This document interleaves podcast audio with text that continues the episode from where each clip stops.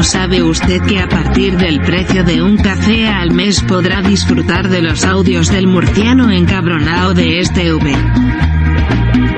¿Quiere ayudar en el mantenimiento de esta iniciativa? Bueno.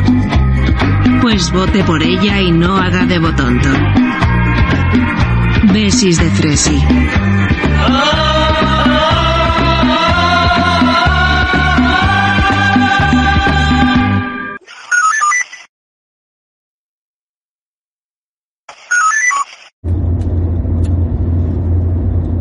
Mundo conoce la frase eh, que dijo un asesino cobarde de mierda, un putero, un cobarde, pero un cobarde de mierda, un vividor, de más vale morir de pie que vivir de rodillas.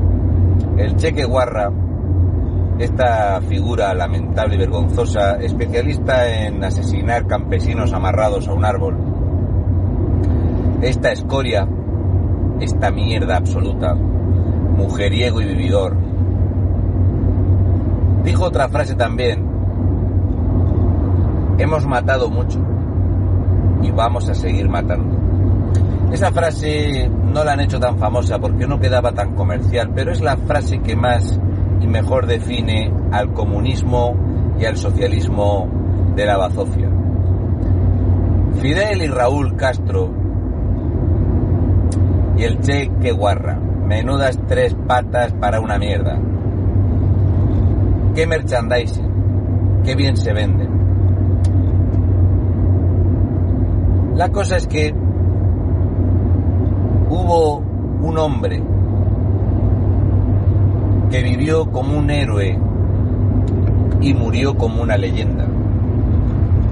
Este no es otro que don José Antonio Primo de Rivera.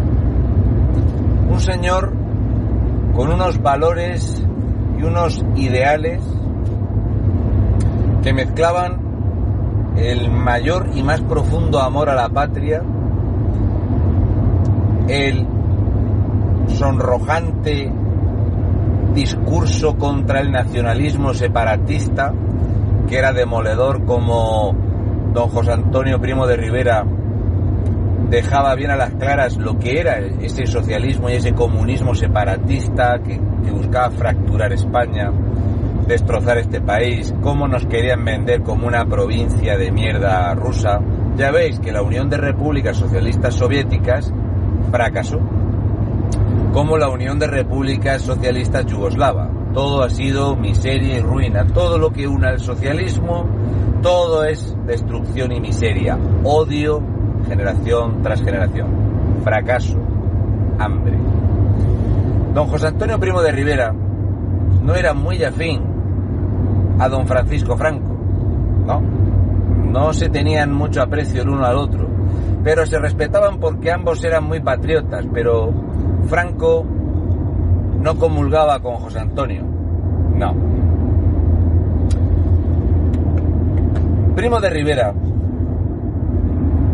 fue un encargo hecho por el comunismo, por Largo Caballero y por el terror rojo en España. Don José Antonio Primo de Rivera se buscó cualquier argucia para poder encarcelarlo. y aprovecharon que estaba de luto por el asesinato de su hermano. Un hombre sencillo, con un discurso increíble, enorme. Creo que después de, de Primo de Rivera tendríamos que referirnos a Blas, a Blas Piñar como uno de los grandísimos oradores que ha tenido este país, un patriota de pies a cabeza.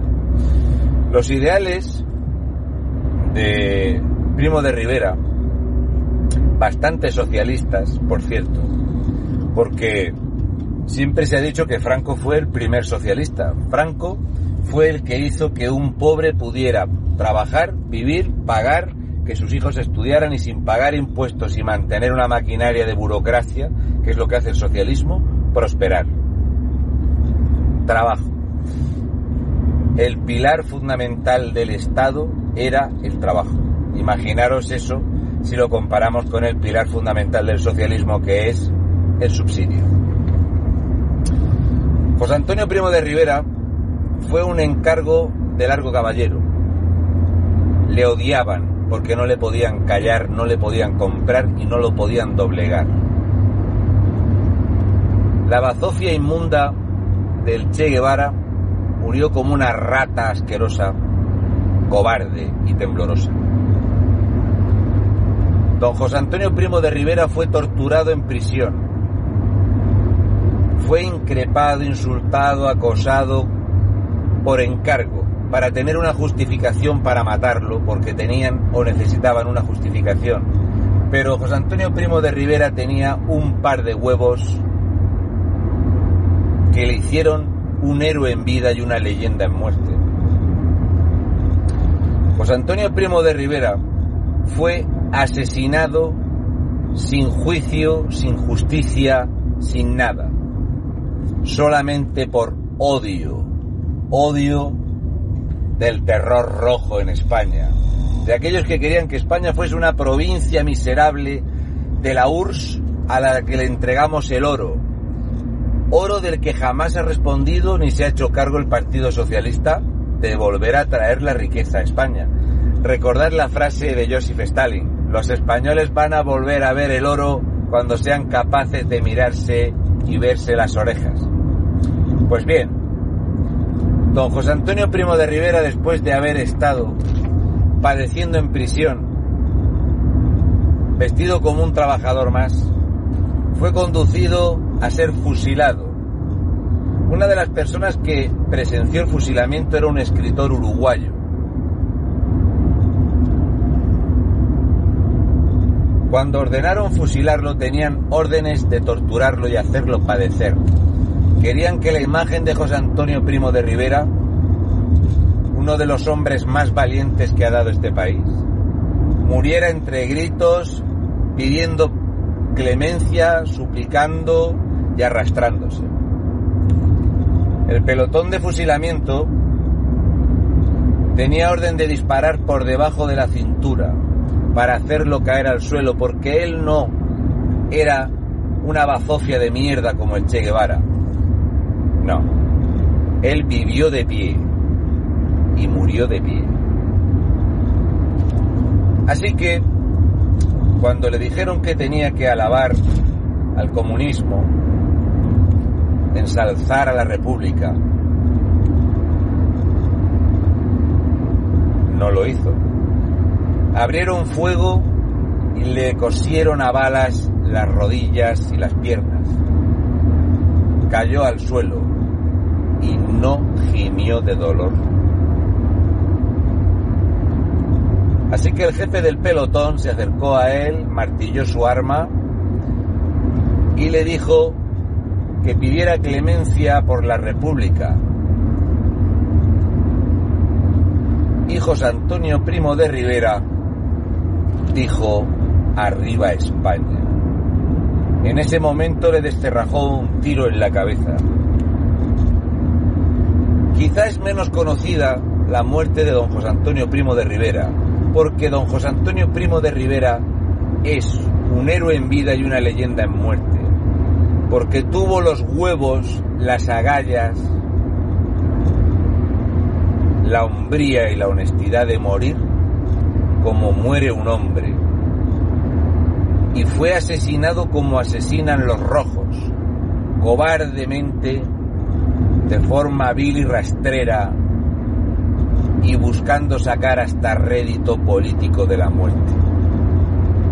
Este escritor uruguayo quedó absolutamente atónito de ver con la entereza con la que José Antonio Primo de Rivera enfrentó a la muerte, estando de luto y sabiendo lo que le esperaba, en cargo de ese gobierno idílico de la Segunda República, ese terror rojo genocida.